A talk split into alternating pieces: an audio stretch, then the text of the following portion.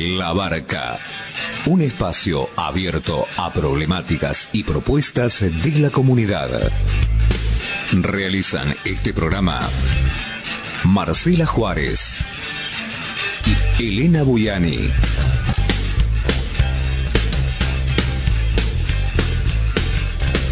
Depende de vos a qué puerto querés llegar.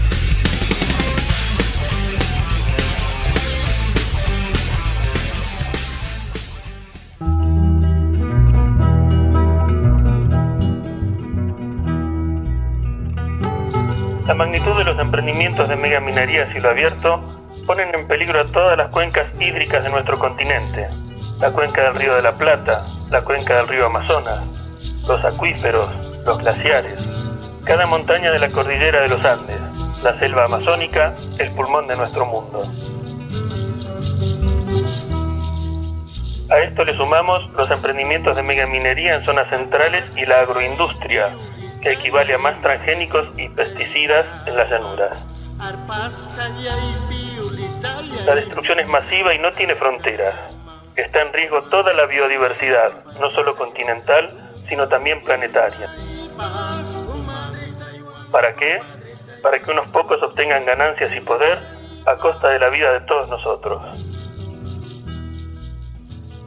Aviala resiste, se une, propone. Aviala es el nombre indígena de nuestro continente. Campaña continental a favor de la Pachamama y en contra de la mega minería a cielo abierto. Lo que le pasa a uno le pasa a todos. Entrelazando en Avia Yala.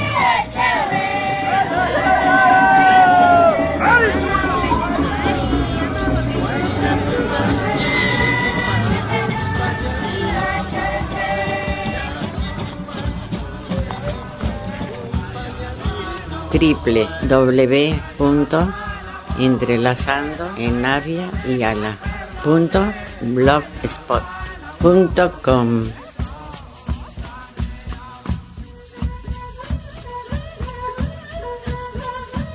Somos tierra que anda. Kumeleita mía, les estoy diciendo bienvenidos en la lengua de los mapuche, el mapuzugún. Noja, Elena Buyani Cani, les digo en quechua que mi nombre es Elena Buyani. Bae pareco, te pregunto cómo andás, cómo estás en guaraní. Jalaná, te saludo como lo hacen los charrúa entre sí. Y así iniciamos otro programa de la barca, el programa del colectivo, entrelazando en Avia Yala, como todos los miércoles a partir de las 20 horas por la AM 1380. El programa se repite los jueves a las 10 horas, los viernes a las 21 horas y los domingos a las 17 horas. Iniciamos el programa de hoy con la entrevista mensual que hacemos siempre con el movimiento antinuclear Zárate Campana. Entrevistamos al ingeniero Agustín Saiz y que nos va a hablar esta vez de la importancia que tiene la situación del cambio climático relacionado por completo con la situación de las centrales nucleares y las armas nucleares para poder tener futuro planetario, porque la crisis climática va a generar profundas modificaciones en las centrales nucleares que va a haber que atender. Y además nos adelanta una campaña contra la energía nuclear, contra la cuarta y quinta central nuclear en la provincia de Buenos Aires que la podés generar sacándote una foto con una frase escrita en un cartel referida a la negación de la instalación de la cuarta y quinta centrales nucleares en la provincia de Buenos Aires o cualquier otra frase parecida. Escuchamos entonces la entrevista.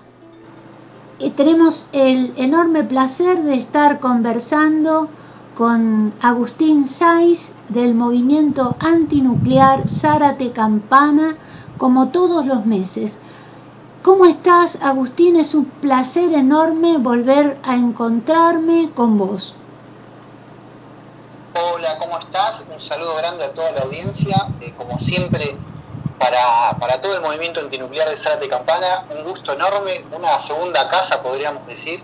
Eh, la verdad que nos sentimos súper cómodos eh, con ustedes y muy alineados en la filosofía de vida y bueno, todo el trabajo de, rescate, de cultura ancestral, como, también como herramienta de, ruptura de esta modernidad que bueno, sabemos nos está llevando prácticamente hacia absurdos cada vez más grandes.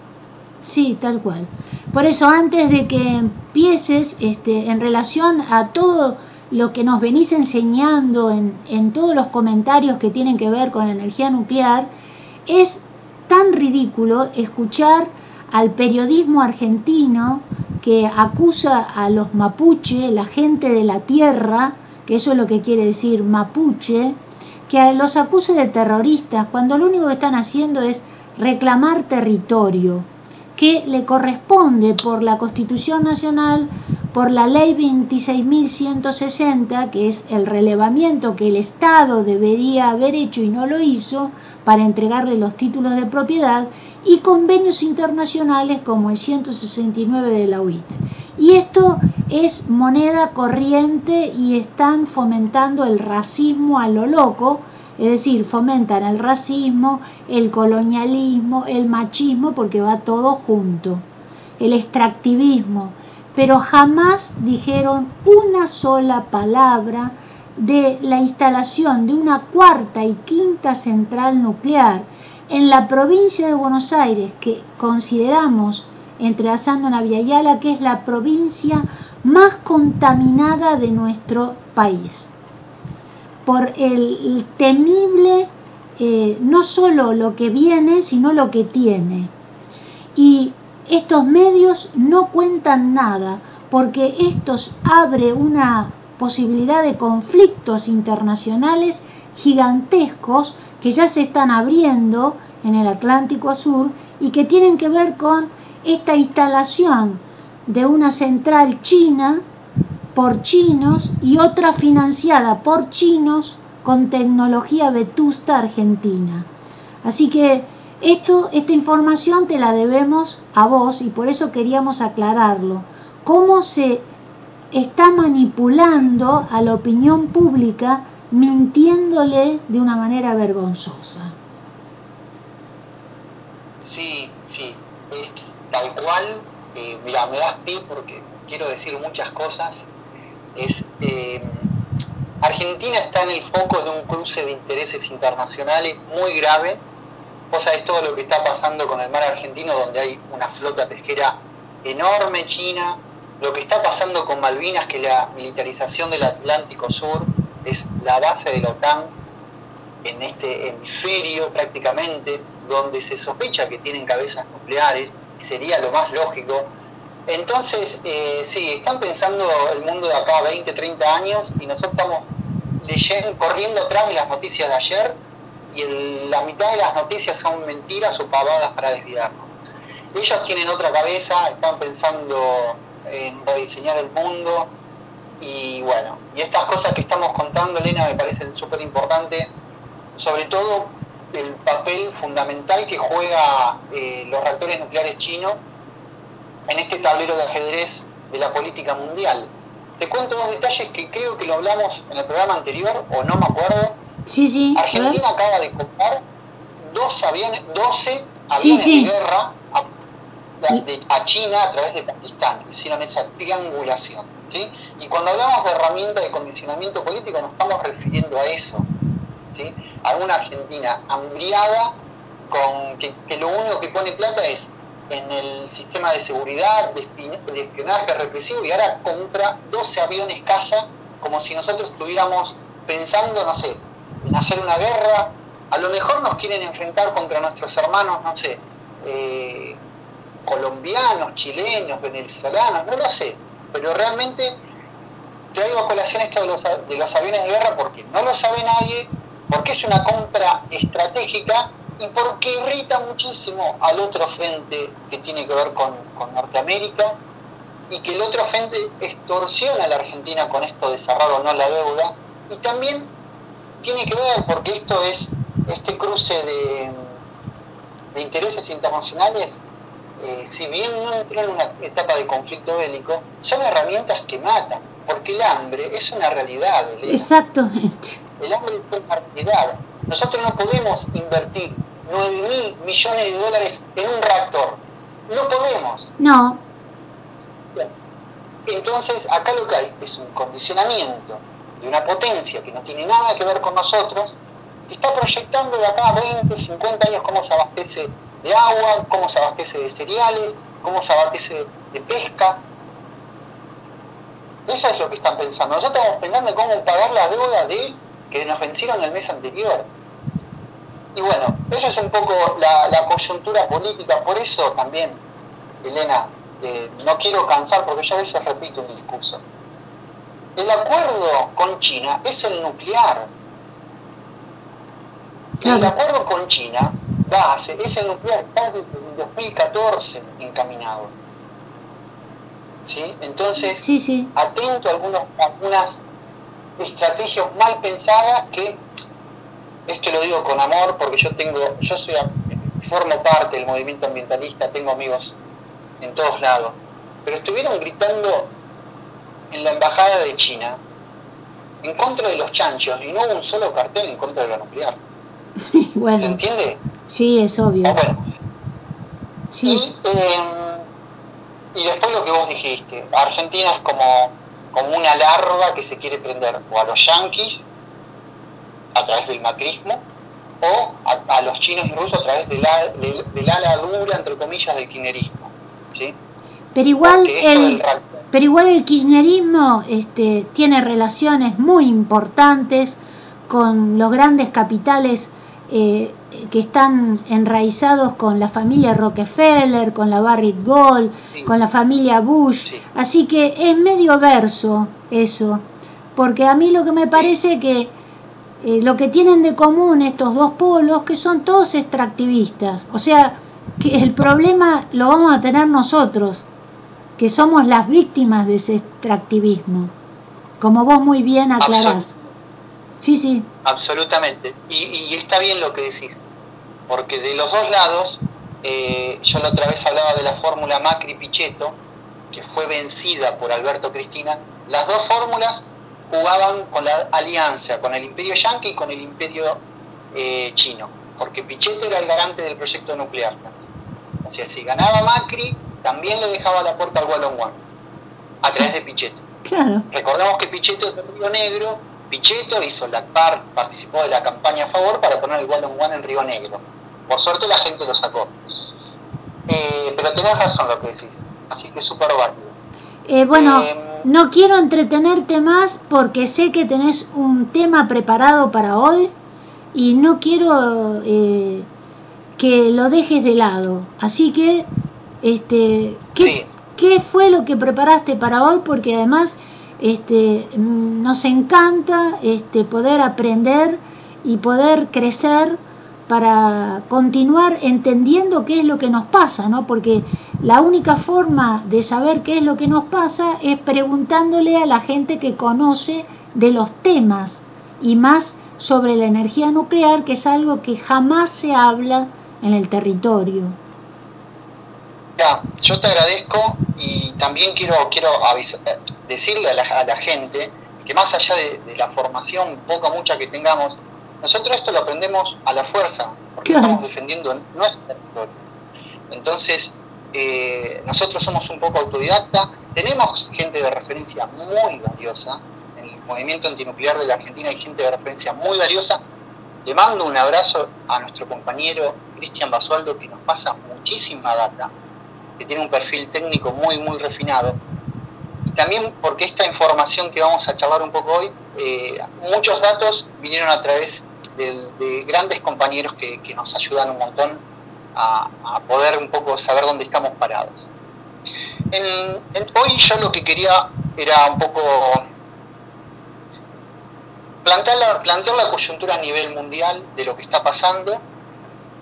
Yo pienso que hay, yo no, la mayoría de, los especialistas tienen claro que hay dos amenazas inminentes, irreversibles, que las estamos desatendiendo. Una tiene que ver con el cambio climático, donde hay un movimiento de jóvenes que ya está saliendo a las calles, que empezó en Europa a través de Greta Thunberg, donde la, juventud se está movilizando muy fuerte.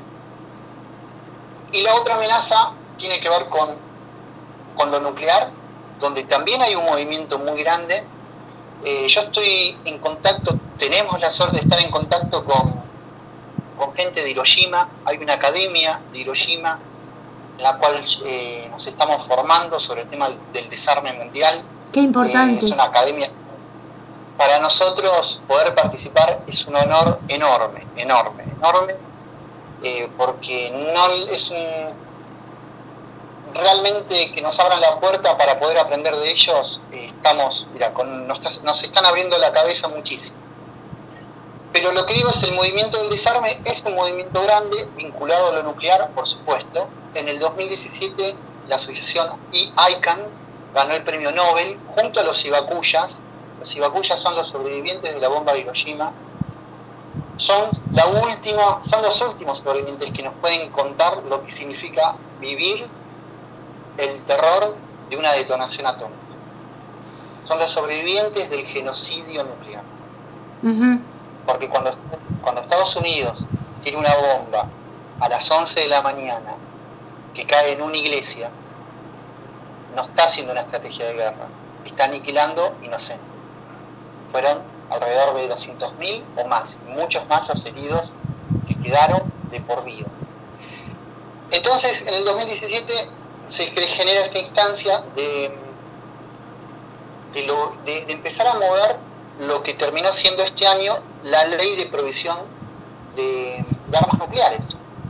Por primera vez la ONU dice que están prohibidas de ahí a convencer a los, países nuclearizados de que están en falta, bueno, necesitamos la presión de todos lados, pero la ley existe por primera vez. Es ilegal tener un arma nuclear. Pero un poco redondeando la idea, lo que quiero decir es que está la amenaza del cambio climático y la amenaza nuclear, porque las estimaciones dicen que un chico que nace hoy tiene 50% de probabilidades de vivir una guerra nuclear. ¿Sí? Es grave, ¿eh? sí, gravísimo. Un chiquito que nace hoy y tenemos una moneda, una moneda al aire. Una guerra nuclear no va a ser como la de Hiroshima. No. Las bombas atómicas, un ataque nuclear implica decenas de cabezas nucleares, cada una de entre 10 a 100 veces promedio lo que fue Hiroshima. O sea, un solo ataque puede llegar a ser eh, 10 por 50, 500 veces lo que fue Hiroshima. Y el escenario más probable es una escalada. O sea, el escenario de que alguien ataca y, los otros se quedan sentados a ver qué pasa es el menos probable.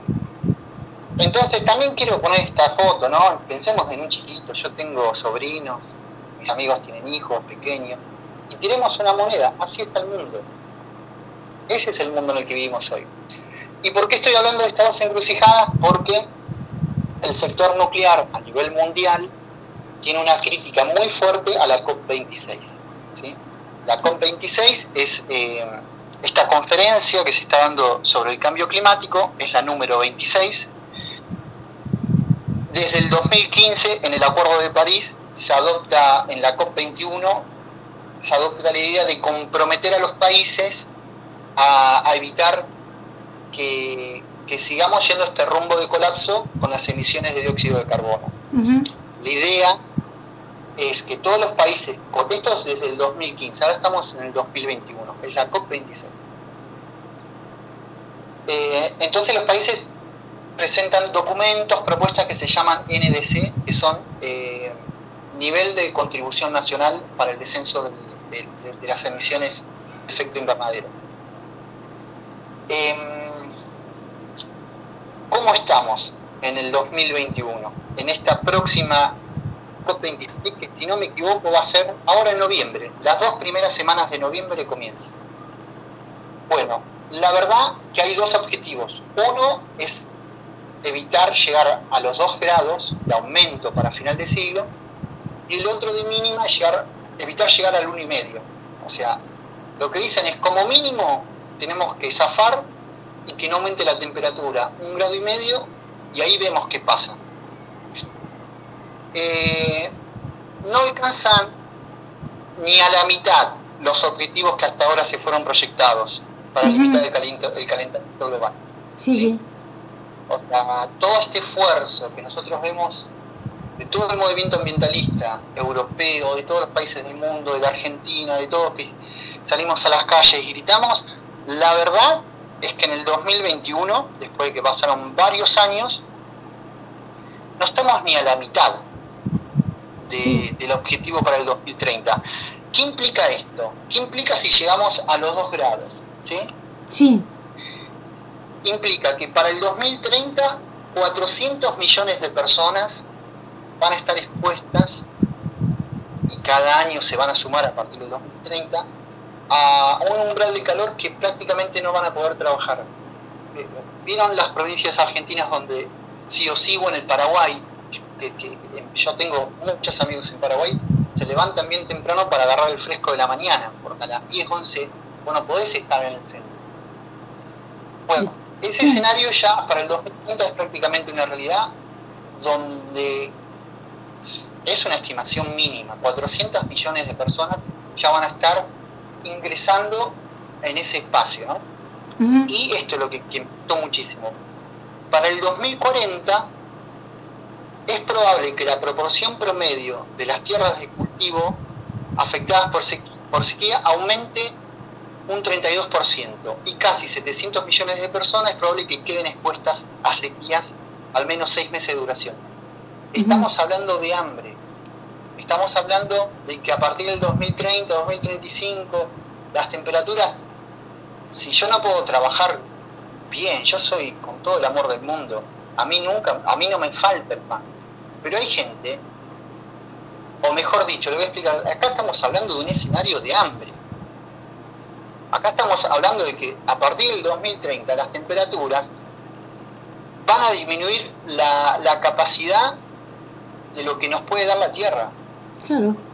Es un mundo ya que ya está hambriado, porque acá otra cosa, cuando hablamos del cambio climático, nos olvidamos que la mayoría de la gente vive en la pobreza y apenas sobrevive.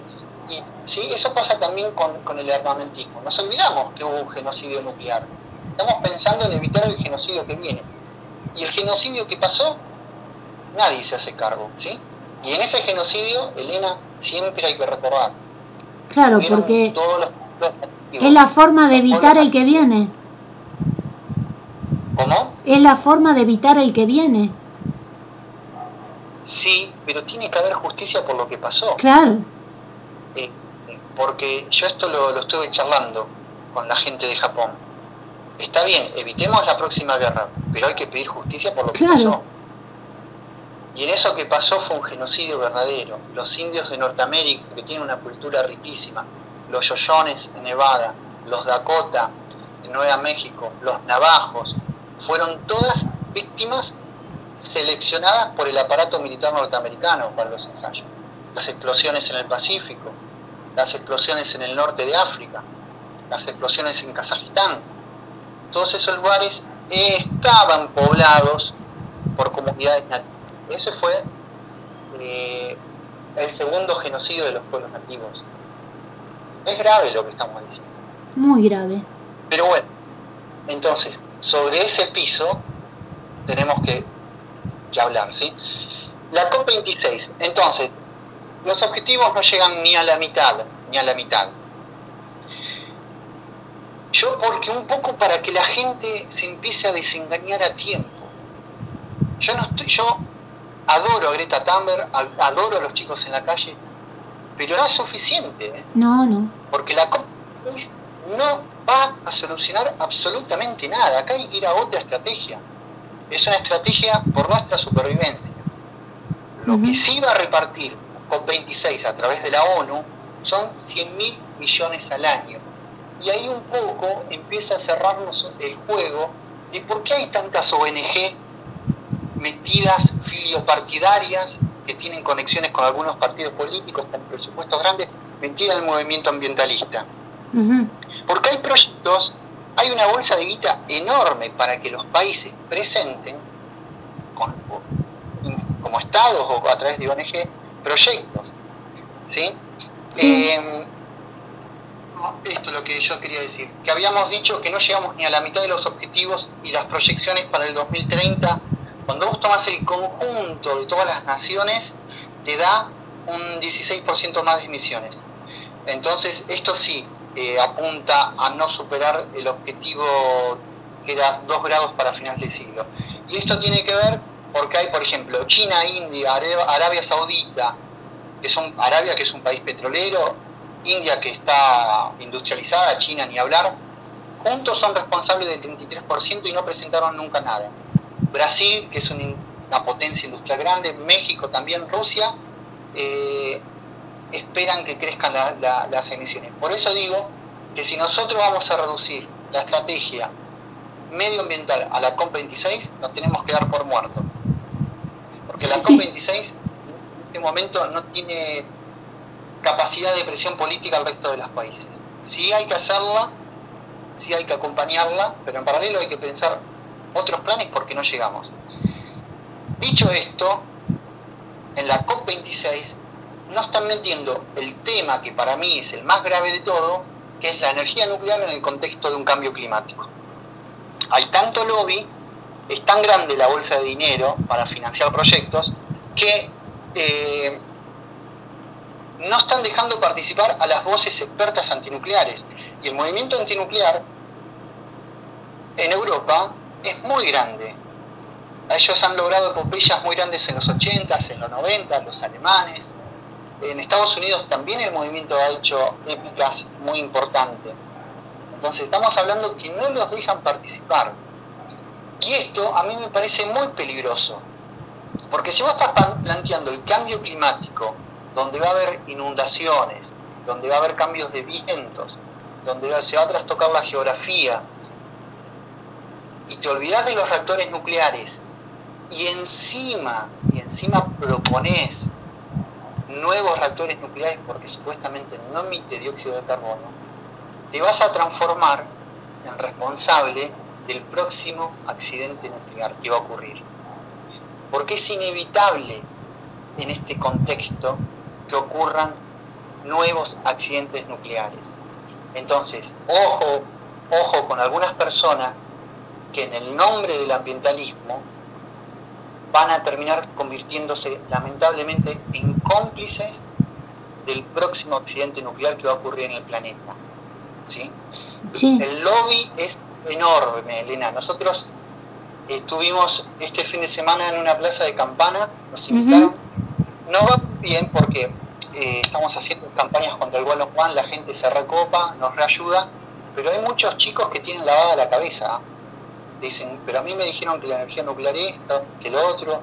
digo, bueno, flaco, eh, la verdad que hay cosas que, no se pueden escapar.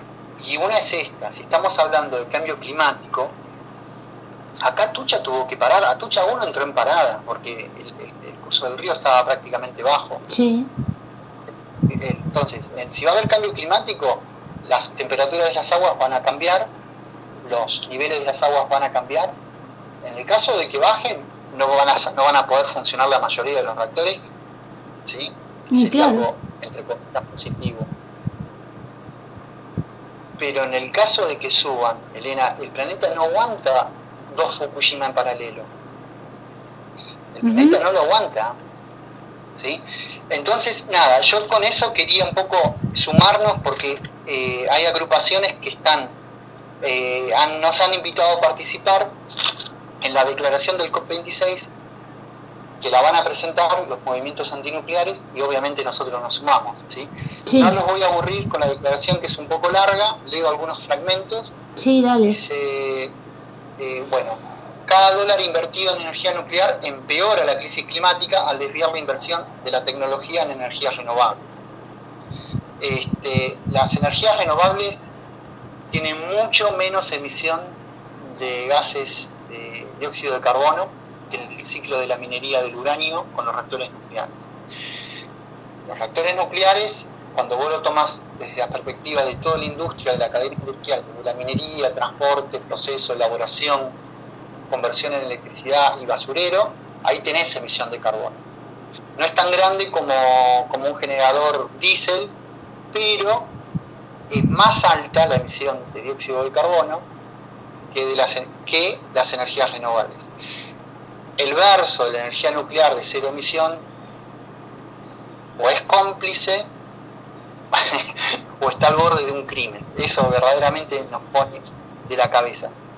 Sí, eh, porque la información que se está dando es esa. Sí, todos repiten lo mismo. Es tan fácil desmentirlo. Tengo unas ganas de cariarme con alguien públicamente. porque es tan fácil? Dicen, no emite dióxido de carbono. Sí emite dióxido de carbono. ¿De dónde sacas la energía? Viene un, un, con una varita mágica y te produce... No, tenés que hacer un agujero en la montaña. O sea, y realmente eh, por eso, es tan fácil dar vuelta al discurso, pero tienen mucha plata puesta en, la propaganda.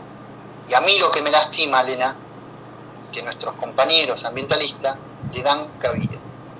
Entonces, ojo, porque una cosa es ser inocente, otra cosa es convertirte en, cómplice. Ahí, bueno, yo lo dejo picando.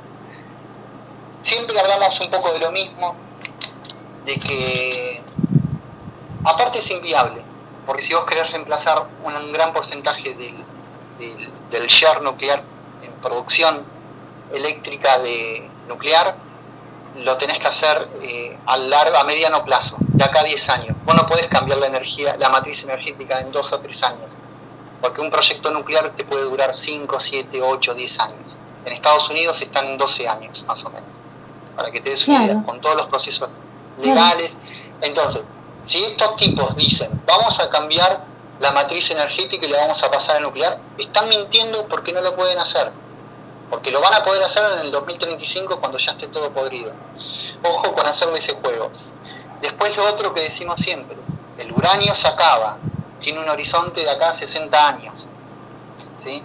Vamos a, promover energía nuclear para que vengan a Balcheta, Río Negro, para que vayan a Chubut, sí. para que abran la... o sea que son estúpidos. Entonces, ojo con el discurso del, del, movimiento medioambiental, incluso en Argentina, que son franquicias pagas de estas, de estas ONG internacionales que desembarcan acá en Argentina y no tienen territorio. O sea, el territorio es la plataforma virtual de Internet. O sea, no, no, no, tienen, no tienen conexión con nada. Pero, ya te digo, se ponen con mucha plata a bajar discursos, discursos peligrosos. Así que bueno, ese es el panorama. Nosotros, eh, está, ah, esto antes que me olvide, estamos con dos campañas. Una es no nuclearicen el, clima, el clima donde ya vamos a, a, adherir a estas proclamas que hace el movimiento antinuclear de todo el planeta. Ahora tenemos el, el foco en la COP26. Y la otra es muy sencilla, que nos manden una foto que diga no al One. Con eso ya empezamos a, las pueden mandar al Instagram del movimiento antinuclear o al Facebook del movimiento antinuclear. Ya tenemos como 500 fotos que nos, ya nos han llegado de todos lados, pero queremos mostrar que el movimiento antinuclear, que la gente no quiere reactores nucleares. Eso es para nosotros muy importante mostrarlo y que va a tener un costo político como mínimo poner los reactores nucleares acá en Zárate. Claro. Después, bueno, quería hablar un poco de la influencia, de dónde viene el lobby, ¿no? Recordemos que en Europa hay un país como Francia que siempre se lo pone como ejemplo de la industria nuclear. Y Francia es uno de los peores países eh, que realmente, eh, si hay un ejemplo de un país colonial, invasor, genocida, que participó en las invasiones del Medio Oriente de los últimos años, eh, que hizo, Francia hizo detonaciones nucleares en el norte de África, provocó guerra por la minería de uranio en África, ¿sí? Sí. participó del genocidio de las comunidades de los atolones del Pacífico. Se fueron a hacer detonaciones al medio del Pacífico. Eh, digo esto para que se entienda, ¿sí? En el año 1965 Francia lanza un paso más en la industria nuclear, esto del reprocesamiento del combustible nuclear, que ahora lo voy a explicar bien, desde el año 65 en la década del 70. En la década en el, en el 71 tira una de las detonaciones más grandes en el Pacífico, que me la recuerdo bien porque eran 30 veces la bomba de Hiroshima y porque fue un escándalo porque toda la lluvia radioactiva sí. les cayó a las poblaciones del Pacífico. ¿sí? Terrible. Eh, sí.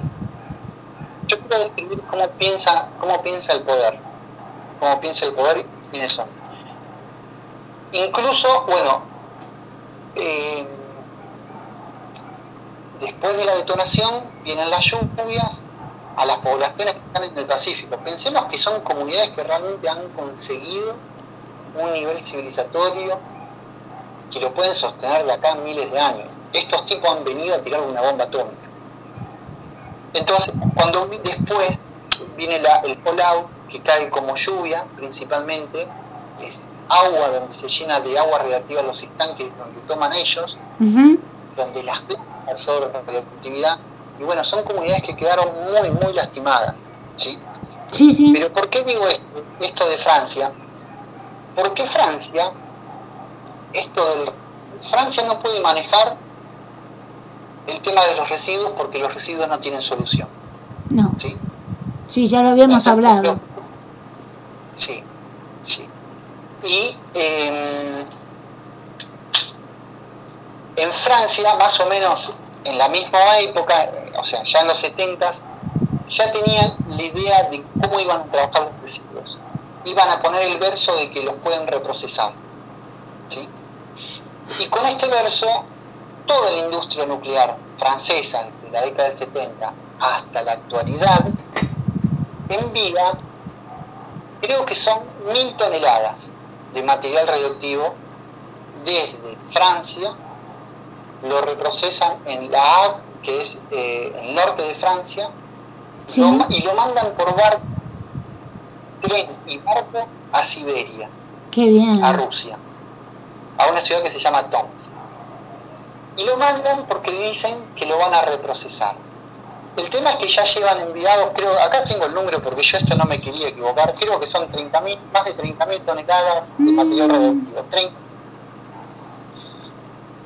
¿Qué hacen con, esa, con ese reprocesamiento? Bueno, un 2% es para... El proyecto original era obtener plutonio. Sí. Sí, por eso digo también eh, esto de las explosiones nucleares de los franceses. Pero resulta que no, o sea, hay una parte muy pequeña que la pueden llegar a reprocesar en unos reactores que han tenido 20.000 problemas con un combustible que se llama MOX. Bueno, ¿Cómo se llama el combustible? ¿Cómo se llama? MOX, M-O-X. MOX. Es un combustible, sí, se reprocesa el combustible eh, y se mezcla con nuevo material de uranio y hay algunos reactores que pueden trabajar, son muy poquitos y tienen muchas dificultades. En definitiva, el 90-95% de ese reciclado de radioactividad Sí. queda en el medio de una ciudad de Siberia a la intemperie. Ah, qué extraordinario. Eso es, eso es la industria nuclear francesa. Eso también son los RUCs. Eso es el armamentismo que está detrás de la industria nuclear. ¿Se entiende? Estos absurdos. Porque si vos, si vos, si a mí yo voy a la COP26 y me dicen, no, porque la energía nuclear es limpia. Anda a Siberia, que están acumulando toda la mierda que los franceses consumen eh, la están tirando en el medio de Siberia porque ellos, para ellos, eh, los desiertos y las zonas áridas no tienen valor. Para ellos son tachos de basura. Entonces, es tan absurdo lo que está pasando que dicen, no, la energía nuclear no emite dióxido de carbono. pero emite radioactividad. ¿Cuánto? Toneladas que se están acumulando allá. ¿Quién está detrás? Por eso, por eso, porque hay intereses muy grandes, la COP26, que le tendría que dar naturalmente voz a los antinucleares, no se la está dando. Los organismos antinucleares quieren entrar en la COP26, quieren compartir su postura, quieren entrar en el debate. No los dejan participar. Sin embargo, algunos organismos nucleares pueden participar como veedor, como una especie de staff. ¿Se entiende? Acá hay una simetría muy marcada. Y en definitiva, el, ambienta, el, el, ambientalismo es antinuclear o es una farsa. Vos fíjate que yo tengo que explicar algo tan básico. ¿Cómo si estamos hablando de protección del medio ambiente tenemos que pedir permiso a los antinucleares para levantar nuestra voz? Es una vergüenza. ¿Desde cuándo? Sí, sí. ¿Quiénes nos usurparon ese espacio? ¿A quiénes estamos siguiendo? Entonces, nada, la charla de hoy yo quería mostrar cómo todavía el mundo tiene el poder, nos tiene tan agarrado en, esas manos que los espacios que se abren y generan muchas esperanzas están muy ofuscados y llegan a contradicciones muy grandes. Sí, verdaderamente. Una, una lucha esencial, una lucha esencial para salvar el planeta es la antinuclear. Si no está incorporada, si no está incorporada en la batalla por el medio ambiente y el cambio climático, es porque muchos intereses en juego y porque quienes las están dirigiendo están siendo como mínimo cómplices y van a ser responsables del próximo accidente nuclear, hablar del cambio climático por llenarse la boca de hablar 365 días del cambio climático y no decir una palabra de lo nuclear. Entonces, eso es un poco lo que yo quería resaltar hoy. Visibilizar lo que significa una potencia nuclearizada como, como Francia en Europa, la fuerza que tiene ese lobby. Pensar en China, pensemos en Estados Unidos, pensemos en Rusia, ¿sí? Y esto, si nos no desafiamos el poder, no va a haber espacio, no va a haber espacio para evitar el cambio climático, no va a haber espacio para que en algún momento se desate o un accidente nuclear o un lamentable conflicto militarizado que escale nuclearmente. Claro. Ahora vos en otros programas, sí. Sí, sí. Pregúntame, sí, sí. Sí, vos sabés que eh, nosotros, este, el último documental que hemos presentado, eh, habla precisamente de esta temática, de la temática del cambio ambiental, de la temática del uso falso que se le quiere dar a la energía nuclear y de las alternativas que deberíamos seguir entre todos como para obtener algún nivel de resultado ante dos fechas que son mm, cúlmines ¿no? para el desarrollo o no de nuestra sobrevivencia planetaria. Eh, una es el 2030 y el 2050. Esos dos puntos son fundamentales.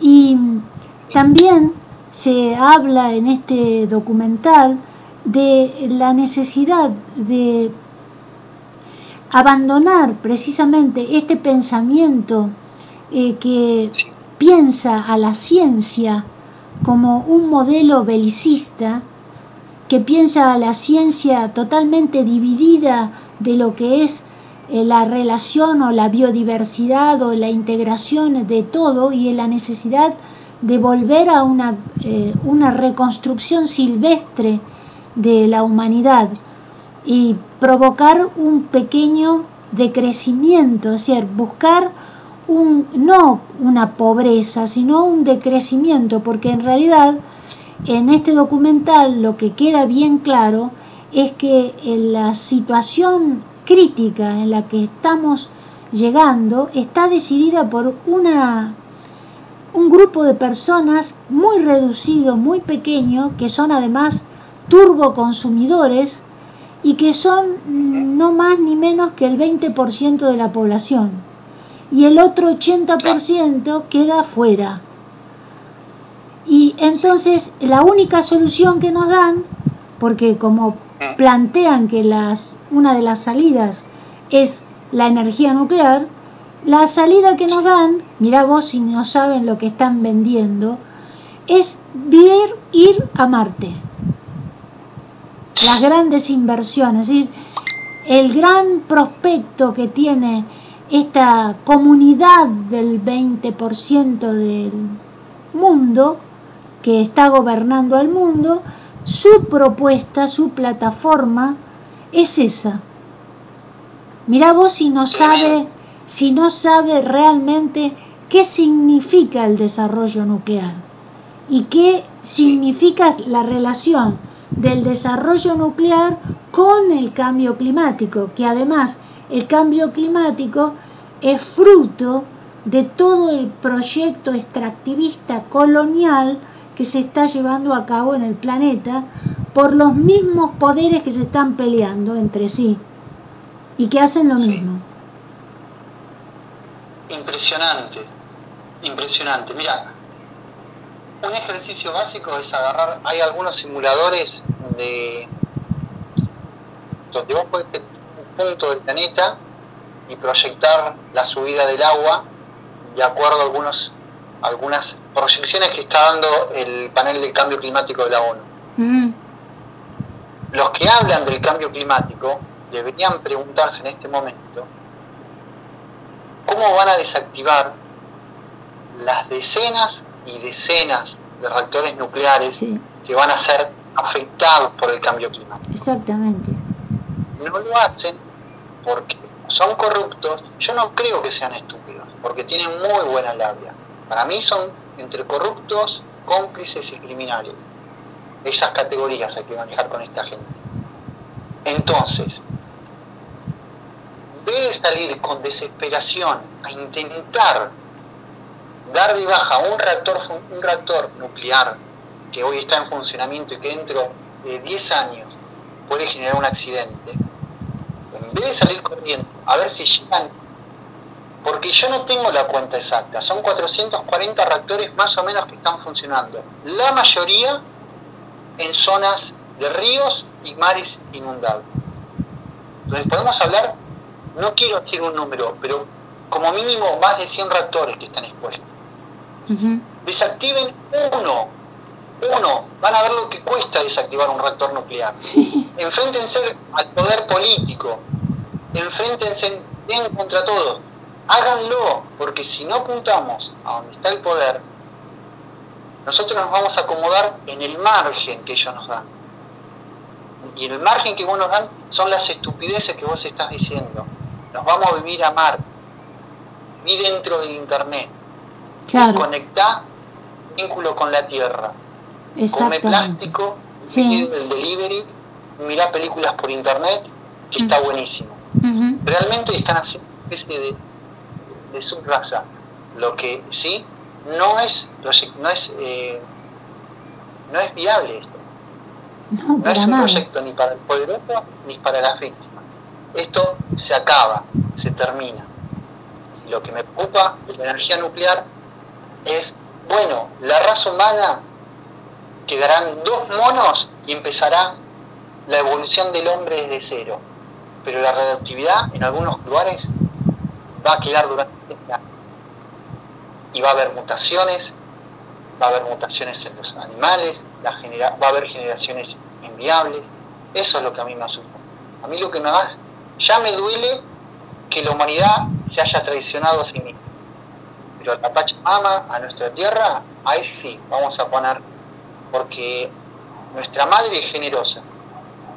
Es generosa y es dadora de amor y de vida.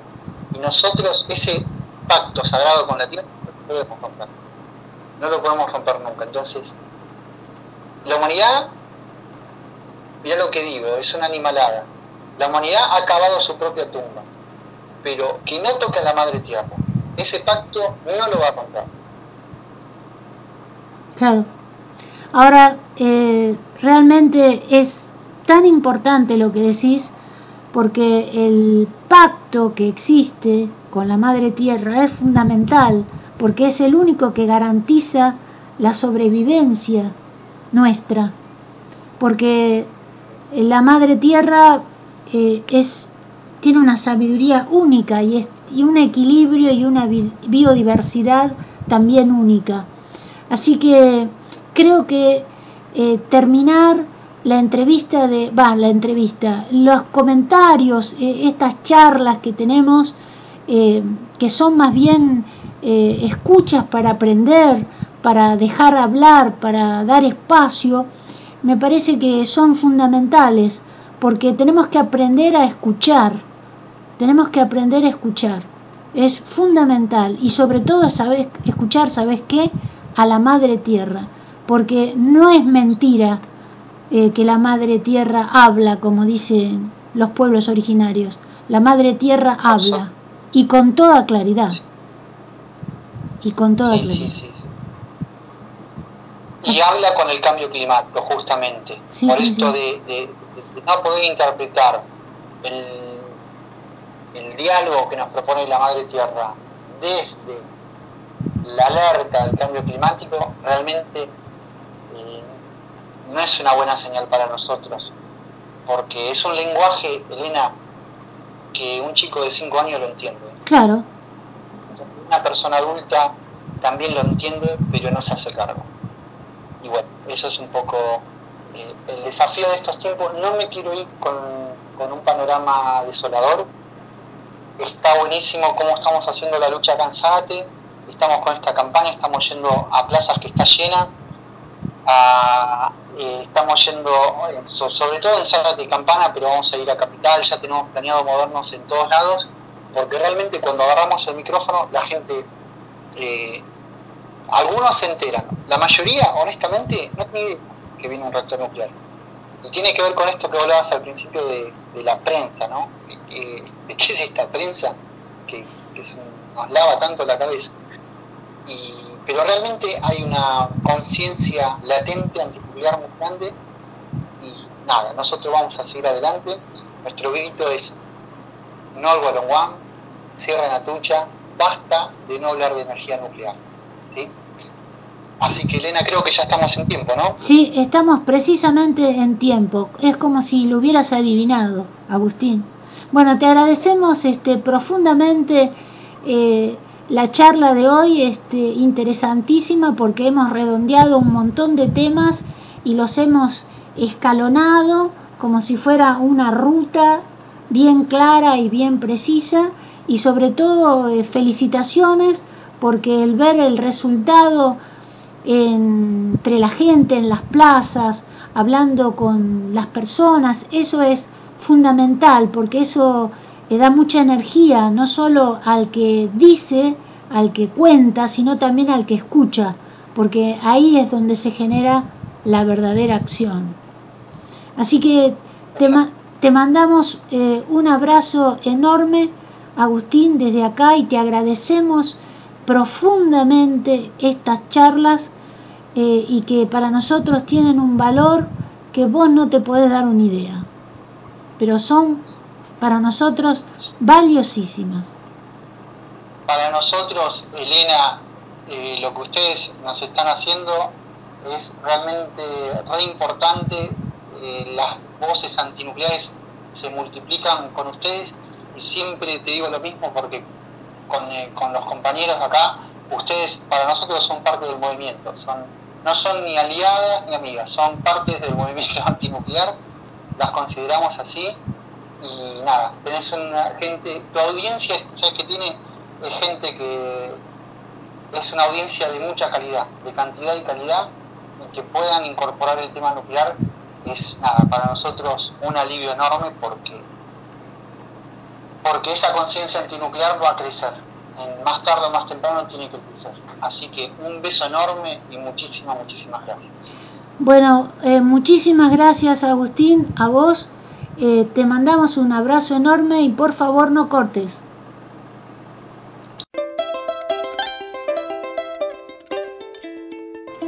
acabas de escuchar la entrevista mensual que tenemos con el movimiento antinuclear Zárate Campana a través del reportaje que le hicimos al ingeniero Agustín Sáiz. Te invitamos a que asistas al curso dictado por Arturo Avellaneda que se autodenomina Transformaciones Ecosociales en América Latina, que se inicia el 10 de noviembre y para inscribirte tenés que hacerlo en la página de unida.org.ar. Queremos en estos breves minutos que nos quedan para finalizar el programa repudiar lo que está sucediendo en Mendoza porque quieren anular la ley 7722 que impide el ingreso de la mega minería en Mendoza y mm, también queremos repudiar la falta de agua que hay en San Juan debido a la mega minería y que la gente está reclamando y es reprimida por las fuerzas de seguridad de la provincia y por, y por otro lado lo que quieren hacer en la provincia de Catamarca es generar reducciones indígenas para no tener que cumplimentar la ley 26.160 que es la entrega de los territorios de los pueblos originarios que tienen territorialidad preexistente y que debe ser relevada para entregar los títulos de propiedad. Entonces los ponen en reducciones y se olvidan y hacen los grandes negociados con los agronegocios y con la megaminería, con el fracking y con lo que se les ocurra. Y de esto los medios no dicen nada. Las próximas semanas, hoy no nos alcanza el tiempo, iremos tratando punto por punto lo que te acabamos de decir y generando las entrevistas para que te enteres en profundidad de lo que está sucediendo en nuestro territorio. Agradecemos profundamente la compañía y te invitamos al próximo miércoles a las 20 horas y que veas nuestros programas en el canal 425 de Cablevisión, Nueva Imagen Televisión, los días lunes 21 horas, miércoles 16 horas, sábado 14 horas y domingo 9 horas. Y que te pongas en contacto a través de nuestro canal de YouTube para ver nuestros documentales o en nuestro Facebook o en esta página de Facebook entrelazando en Avia Yala. Nada más para decir que Nanechepa, que en Wichí quiere decir levantémonos, alcémonos de una vez por todas para ser libres de una vez. Luis Pato Condorí presente, ahora y siempre. La Barca un espacio abierto a problemáticas y propuestas de la comunidad. Realizan este programa Marcela Juárez y Elena Buyani.